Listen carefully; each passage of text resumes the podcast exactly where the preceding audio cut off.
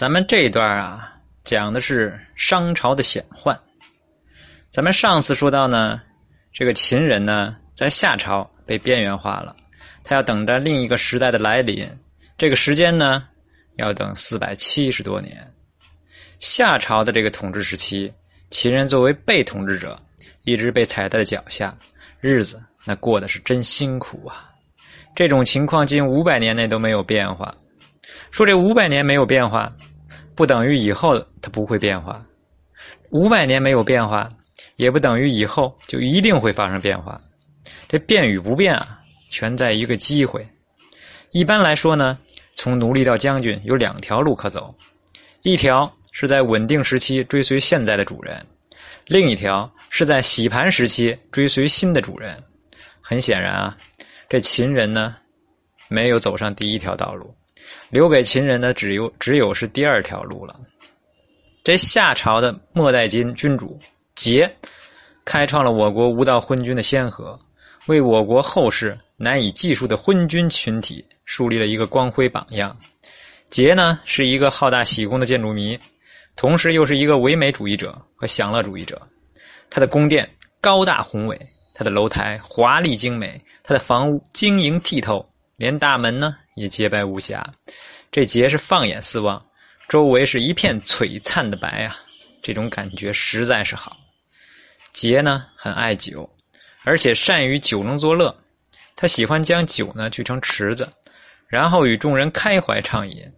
有一次啊，他竟然组织了一个由三千人同时参加的饮酒大会，与会者呢喝的是个个肚皮滚圆，就像牛一样。一个追求享受的君主，他自然不会放过女人。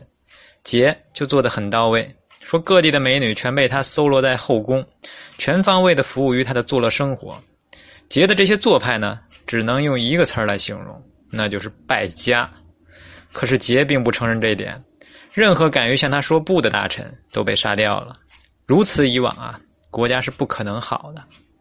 贤臣不是被杀，就是学会了缄默。老百姓在温饱线上艰难的挣扎，臣民对桀只有痛恨。当时有一首歌，给桀的这个献给桀的歌呢，广为流传。歌中是这么唱的：“说你什么时候完蛋啊？哪怕我陪着你一起灭亡。”商部落的首领汤看到了机会，他联络四方部落，谴责夏桀的罪过。四方部落群起响应。前文提到的若木氏的后代，也就是费昌，率领着一支秦人前来助战，商汤的势力大增。说这两个玄鸟图腾的部落有幸结合在了一起，注定要演绎非凡了。传说这简狄吞食了玄鸟的卵呢，生下了商人的祖先契。由此可见啊，这商人呢也是崇拜玄鸟的图腾。夏商的势力此消彼长，一场决战是在所难免了。决战呢发生在明条。这明条在哪儿呢？也就是今天山西省运城市夏县之西。结果呢，先进的商汤打败了腐朽的夏桀。这一仗啊，费昌起到了至关重要的作用。在漫长的夏朝，秦人非但没有丢掉他们在鱼虫鸟兽方面的专业优势，更扩展了业务范围。他们学会了驾驶战车，部落中呢，涌现出了一大批驾车的高手。这头领费昌更是高手中的高手。说这战斗之中啊，商汤乘坐着这个费昌驾驶的战车，采用大迂回的战略，绕一大圈从夏都的西边向夏都发起进攻。这夏桀呢，猝不及防，仓促之间从西门出来应战，结果在明条遭致毁灭性打击。所以商汤能够获胜，一方面由于军队的精锐和士气的高昂，另一方面呢，也得益于战略的高明。而战略的成功执行，全在于费昌高超的驾驶技术。说由此可见啊，科学技术不但是生产力，它绝对也是战斗力。那费昌的杰出表现受到了商汤的高度的肯定。革命成功之后，费昌顺利跻身于权贵行列，秦人长出了一口气啊，说这五百年的冷眼啊和压迫一去不复返喽，从此吃也香，喝也辣喽，日子过得好不滋润。或许有人会问了，说这费昌他不就是个司机吗？何至于因因为一次精彩的驾驶表现，迎来了全体族人的幸福生活呢？说夏商交替时代，正是由于秦人输出了先进的驾驶技术，商汤的商汤的这个战车部队和长途的迂回战略才能成为现实。驾驶技术绝对是国家实力的体现，将直接决定的战场的胜负。说不要小看技术家哈，神农之所以成为部落首领，仅仅是由于会种田。说这燧人氏之所以成为部落首领，仅仅是会钻木取火；大禹之所以会成为首领，仅仅是由于善于治水。说这夏桀失败之后，率领极少数残部逃到了南朝，这南朝就是在今天的安徽省巢湖市。说这长期花天酒地的生活呀，掏空了夏桀的身体；政治上的失败呢，又摧毁了他的精神。夏桀不久就病死在当地了，为其爱美享乐的一生画上了不圆满的句号。按照争夺共主的剧本，商汤以胜利者的身份在西伯，这西伯呢，也就是这个河南省的偃师偃师市西边，举行了隆重的诸侯大会。说当时有三千多名诸侯云集，一致向商汤表现了拥护。这个新的共主呢，就此产生了，历史进入了商朝阶段。看着商人的胜利，秦人一定很高兴。说谁会玄鸟给他们带来的好运呢？事实正如人们预料的那样，整个商朝时代啊，秦人一直被商朝的王族视为可靠的同盟力量，享受着一流的待遇。秦人的专业技术在商朝是屡屡出彩，一些首领呢也因而也因为这个呢而流传青史。相比较而言呢，大连一支的后代发展的更好，因为他们不但善于驾驶，还精通占卜。远古时代啊。人们对自然界和自身缺乏了解，生活中有太多的未知，唯一能帮上忙的那就是占卜师了。占卜师被视作上天的传话人，拥有神秘的力量。他们的社会地位崇高，全面介入到人们生产生活当中。大连的后代呢，有一对兄弟，这个孟系和钟衍，这哥俩呢是勤学苦练，将祖传的占卜术发扬光大。开展业务的时候呢，两人是一身鸟装，身材。这个飘摇生姿啊，好不神奇，不由得让人联想起他们和上天的特殊关系。当他们开口的时候呢，说的却是常人的语言。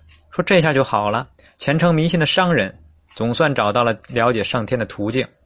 商朝的第九代领导人叫太戊，听说这个事情之后呢，专程找这哥俩兄弟呢占卜了一回，结果非常满意。太戊一高兴，便提拔二人成为自己的司机了。说没想到的是啊，这孟熙和钟衍驾驶技术还好的要命，太戊呢更是满意，一人赐了一个女儿。这俩兄弟呢，凭借专业的技能，竟然做了君主的女婿，这对秦人绝对是一个利好消息。秦人的前途呢，那更是一片辉煌，出了不少的险患。好日子啊，总是过得飞速。说时光一不小心就到了商朝的中后期。一向稳定的商朝边界是暗潮涌动，一个强大的部落崛起于商朝的边界西陲。这个部落的祖先便是前文提到的那个和伯夷一起帮大禹治水的后稷。后来这个部落呢，发展为中国历史上最长命的王朝，就是周朝。周人部落在古公和公季父子二人的经营下，焕发出勃勃的生机。其实他们两人啊，也没有干什么惊天动地的事儿。但是呢，就是为人厚道，能让大家觉得跟他们在一起呢，心里踏实，有前途。于是，周围的部落竞相投奔到他们的旗下，这真是一个不好的兆头哦。商朝提高了警惕，由于环境的需求和领导的重视，秦人的头领之一钟衍的玄孙，这个钟毓，不得不率领一支秦人，穿过商朝的腹地，到商朝的西部边界驻守。他们的首要任务就是对周人进行监视。正是由于这次不经意的分流，一部分秦人在新的环境下，经过一代代的努力，逐渐培养出了一种狼性，并凭借这种强悍的狼性征服了整个世界。这支秦人所在的地方，周围环境是非常复杂的，不但有周人的部落，还有无数西戎的部落，大家生活在一起，交流和冲突是不可避免的。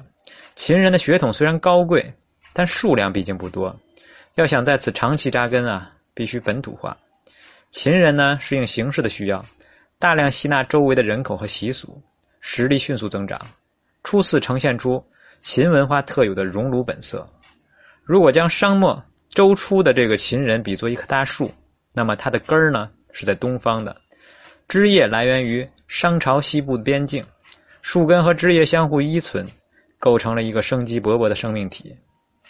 来自于东方的那些秦人，在部落中处于上层，他们见识过先进的文化，文化的意识非常强烈，这体现在他们的墓穴上，说“鸟飞返故乡，虎死必守丘”。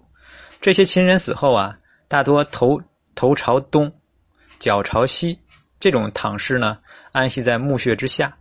据说只有这样啊，这灵魂呢，才能从这个天灵盖飞出，穿越千山万水。回到玄鸟所在的东方，完。